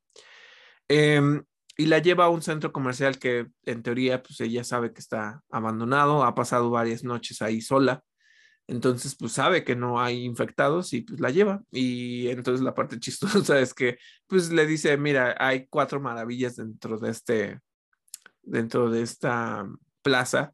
La primera son las escaleras y entonces pues el chiste, chiste local eh, para personas que nos escuchan desde otras partes, pues es que en el estado de, de Tlaxcala pues salió hasta las noticias que pues, la primera escalera eléctrica en una plaza y la gente estaba maravillada con eso y se subieron y no sé qué tanto, ¿no? Entonces usaron a, Riley, pues que diga a Ellie, porque pues Ellie está toda fascinada por la pinche escalera eléctrica, ¿no? Eh, ¿Qué es lo que pasa? Pues te, te cuentan pues esta historia de, de, cómo pues, se muestra esta relación entre ellos, ¿no? De que pues la quiere mucho, la ha defendido de, las bullies de ahí mismo, no porque Ellie no se defendiera, pero porque pues la siguen atacando, ¿no? Y todas estas cuestiones. Y es la historia de cómo pues Ellie y Riley se infectan. Em, entonces, te muestran estos momentos, hay muchas cosas que son completamente referenciales al juego, que son completamente una, no copia, pues, pero que todo está finamente hecho para que parezca el juego. Eh, cuando se ponen las máscaras, tú puedes escogerlas y, al final te quedas con la máscara del lobo y del payaso y, esas son con las que están bailando. Hay, hubo un ligero cambio porque en el juego pues te dice que ciertas cosas sí funcionan, pero está una máquina de peleas, justo de, una maquinita, ¿no? Entonces, eh, el juego pues hace una completa referencia a Mortal Kombat 2 y, la serie también lo hace, pero la serie eh, lo que hace es que pues dice que sí hay electricidad y que pues siguen funcionando las máquinas, mientras que en el juego es más imaginario, ¿no? O sea, están imaginándose cómo se pelean entre ellas y, y todo, es, es muy dinámico en ese sentido el juego. Y acá pues tienen todo eso, empiezan a bailar y eh, se revela realmente cuál es la razón por la cual eh, esta Riley se va a ir a, las luciérnagas y Ellie dice, pues no te vayas, ¿no? Entonces, pues entre que están bailando y todo, que es una dinámica que sucede en el juego, despiertan a uno de los infectados y entonces pues las ataca. ¿Y en qué termina? Pues obviamente ellas se besan y todo, pero pues se, no, se, cierra el capítulo con que están infectadas y pues hablan de, pues esto podría ser algo completamente romántico, ¿no? y pues tú sabes cuál es el desenlace de esto, ¿no? O sea, Riley como tal se, convierte en, una infectada y pues Ellie no. Entonces, em, me gusta mucho eh, este capítulo, estuvo interesante, estuvo bonito, es una historia de amor contenida dentro de ese mismo episodio. em, te vuelven a hablar como de esta relación de él y Joel, de, de, los pocos fragmentos que hay dentro del episodio, de que pues ella no quiere dejarlo morir, ya se convirtió en una persona importante para ella y, y no lo quiere dejar que, se muera. Y mientras que yo le dice, ve, busca las luciérnagas por tu cuenta, déjame aquí solo. Y, pues no, lo que les decía que es mucho más orientado a algo más, eh, eh, pensando como que sea más realista, pues Ali no encuentra quizá un kit de antibióticos, pero encuentra una aguja y, un hilo dentro de la casa donde se quedan, ¿no? Y eh, pues lo cose. No sé si vaya a ir a buscar probablemente sí lo vaya a hacer porque el episodio que viene es donde presentan a David, Em, no voy a hacer spoiler de quién es David, pero yo pensé que Troy Baker, porque empezó a hablar, el próximo episodio es el mío, donde salgo, yo pensé que iban a hacer que Troy Baker fuera David y dije, ah, es un giro interesante, pero no, es otro actor y, creo que eh, Troy Baker va a salir como de Jim o algo, se va a llamar el, personaje que es como la mano derecha de, de David. Entonces, eh, va a estar muy bueno el episodio, no, no se lo vayan a perder. Y pues bueno, es, es lo que tengo que decirles sobre este episodio.